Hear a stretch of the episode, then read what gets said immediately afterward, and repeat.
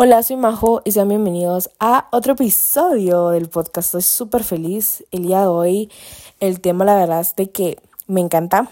Creo que es un tema simple, pero va a ser un capítulo corto. Eso sí, aclaro, va a ser cortito, pero creo que va a estar lleno de buena información y también les va a dar paso al siguiente, eh, como episodio del podcast. Entonces, hoy vamos a hablar de cómo crear una comunidad y no morir en el intento.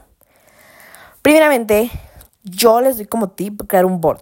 Puede ser un vision board, un board en Pinterest, lo que tú quieras. Lo que más te sirva, lo que más crees que, que te sirve, hazlo. ¿Por qué?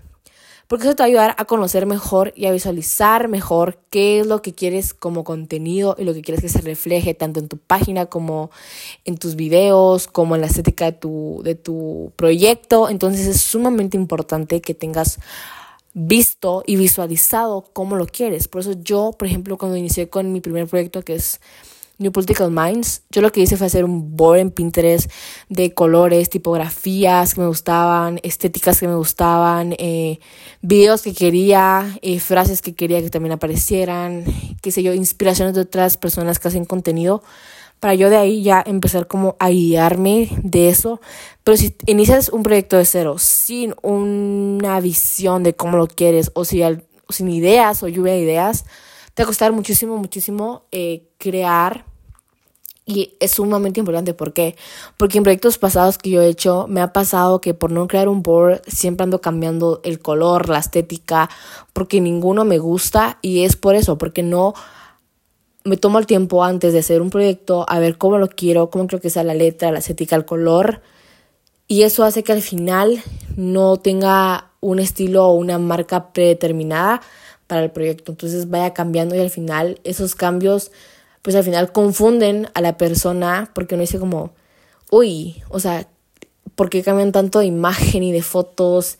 Y como que todo está muy revuelto, no tiene como, no congenia este post con este, o sea, como crear un board para que te ayude a visualizar mejor y que no te pierdas tanto, ni que te cueste, ni que te estreses porque, ay, no me gusta la tipografía sino que tener todo ya como organizadito para que al final el, crear el contenido y el crear los posts no se te haga tan difícil ni tan pesado.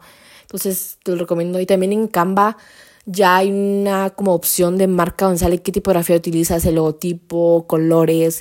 A mí me sirve muchísimo para subir eh, contenido rapidísimo porque ya solo hago plantillas ya tengo todo, todo, todo como listo en esa parte de marca para ya poder solo colocar tipografía, colocar el color y listo.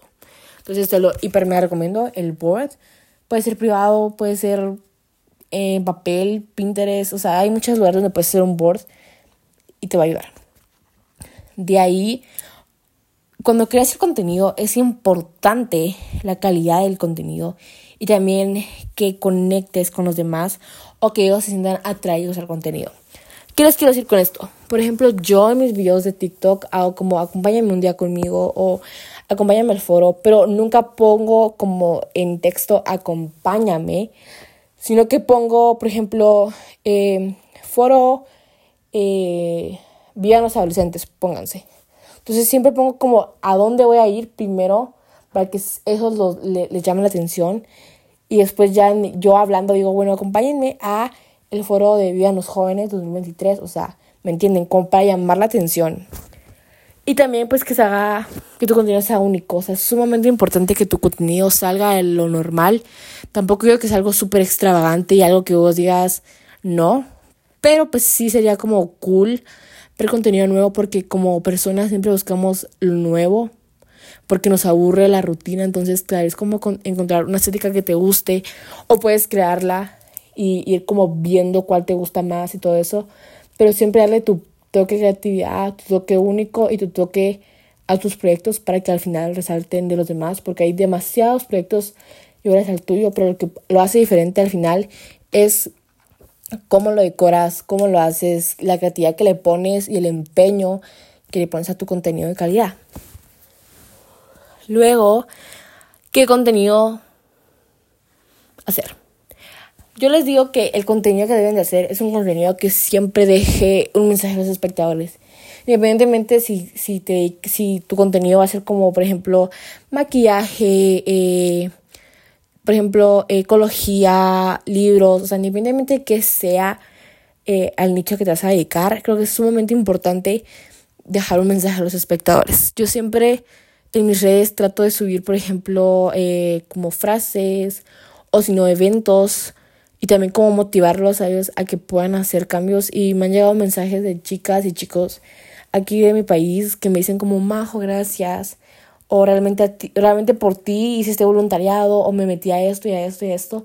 Al final, eso es lo que te deja a ti la motivación para seguir y seguir y seguir creando contenido que deje un mensaje y que sea el inicio para otra persona y que esa persona también motive a las demás. Entonces es sumamente importante que el mensaje que quieras dejar sea un mensaje que se vea reflejado en tu video y en tu contenido para que así siempre ellos tengan algo, o sea, el público siempre se quede con algo al final de cada video que subes. Luego y último, seguir personas que te inspiren. Sí, personas que te inspiren te van a ayudar muchísimo al mismo tiempo a ver cómo, o sea, por ejemplo, yo sigo personas que me inspiran y lo hago como para motivarme, porque a veces les juro que no es como que todos los días esté motivada a subir contenido o a hacer videos o esto y esto, esto. Siempre van a haber días donde uno dice ya no quiero o me da hueva o no quiero, pero creo que ver ese contenido a esas personas te motiva a ti mismo a seguir subiendo el mismo contenido y seguir creando contenido nuevo, que seguir enseñándole o mostrando a los demás que ellos también pueden hacer lo que tú estás haciendo en el momento.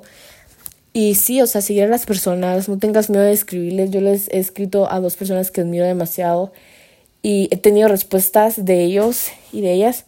Y la verdad es que me motiva mucho, o sea, me siguen inspirando y creo que el hecho de seguir a personas que te inspiran te, te motivan y te hacen creer y también te hacen pues querer hacer lo que ellos hacen. Entonces es sumamente importante que sigas a personas que te inspiren y que te des ese chance de crear, hacerlo y lanzarte a poder crear un nuevo cambio, a poder ser la mejor versión de ti y que tu proyecto al final tenga todo de ti. Y bueno, eso ha sido todo. La verdad es de que no es un episodio muy largo ni nada, pero la verdad es que espero que les haya gustado.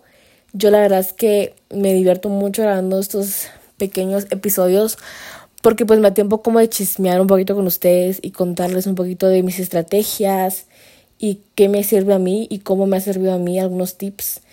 Y los espero en el próximo episodio. Los quiero demasiado, que se la pasen súper bien. Y nos vemos en el siguiente episodio. Bye.